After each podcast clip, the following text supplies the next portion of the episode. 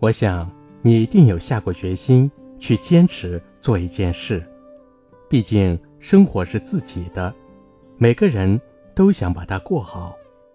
但你坚持了多久呢？我曾把这个问题抛给我身边的人，能坚持下来的寥寥无几，半途而废的居多。坚持要练字的，特地挑选了自己中意的钢笔和墨水，一应俱全，但没练几天，就搁置一边了。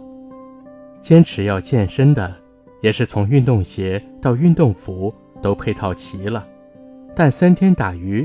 两天晒网，坚持要看书的，买了一大堆书籍，定好每天看几页的计划，然后就不了了之了。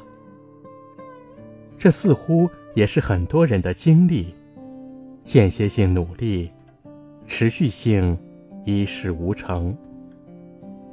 为什么我们没法坚韧的挺住，持之以恒的去做一件事呢？后面我总结了以下几个原因。第一个原因，人偏好于当下的舒适，同时习惯的力量是强大的。生活的惯性会让你不由自主地遵循原先的生活轨迹。第二个原因，短期不见效，没有一个期限又太难熬。倘若没有给这个坚持加一个期限，就会看不到希望，很难熬到最后。第三个原因，少了一个必须自己坚持下去的理由。